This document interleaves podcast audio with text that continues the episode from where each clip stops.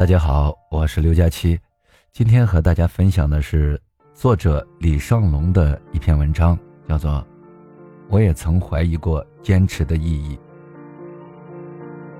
有一天，我在一位学生的朋友圈里看到一句话：“坚持是最没意义的。”这让我想到一些不高兴的过去，因为我也曾在挫败时这么想过。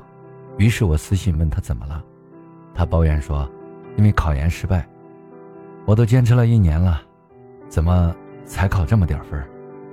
他的目标是一所艺术院校，文化课过线分并不算高，只要足够的努力，并不会过不去。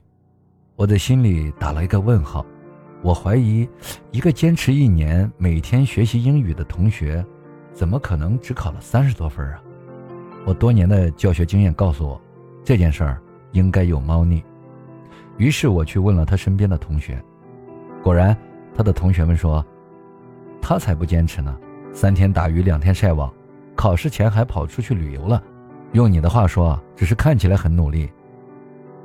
我不知道怎么再去安慰那位同学，于是我写了一句话给他：时间是公平的。我想起了另外一个同学。他心情好的时候背两个单词，心情不好的时候就躺一天。考砸后跑来问我，怎么感觉自己学习没什么成效？我说很正常啊，你以为自己很努力，但时间能给你答案。他感觉自己很坚持，但实际上并没有做到，到头来只是自己感动了自己。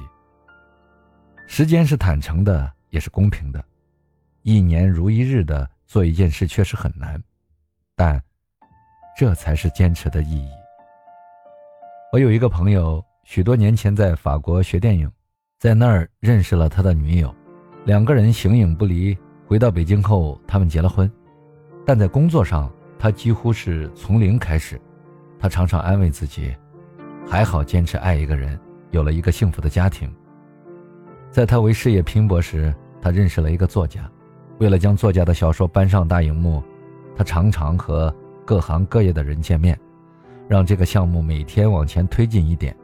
几年间，他每天都在这个项目上费心，从未间断。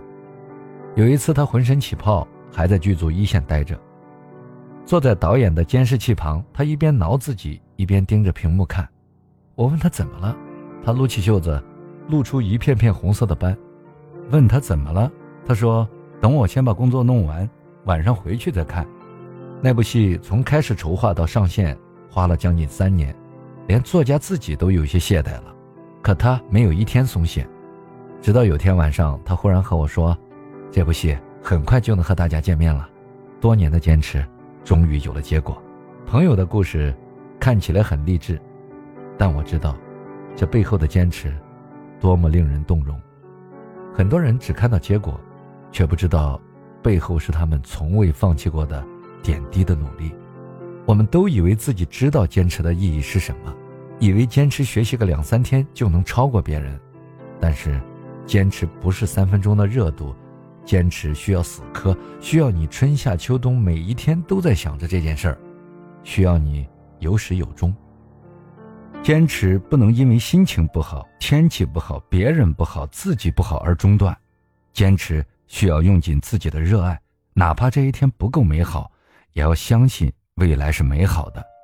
因为当你踏实的、专心的去做一件事的时候，时间自然会给你最好的报答。就像有句话所说的：“坚持爱一个人，他可能会成为你的新娘；坚持做一件事，这件事儿可能会让你光芒万丈。”时间是公平的，就如坚持一样。愿你的坚持。终将美好。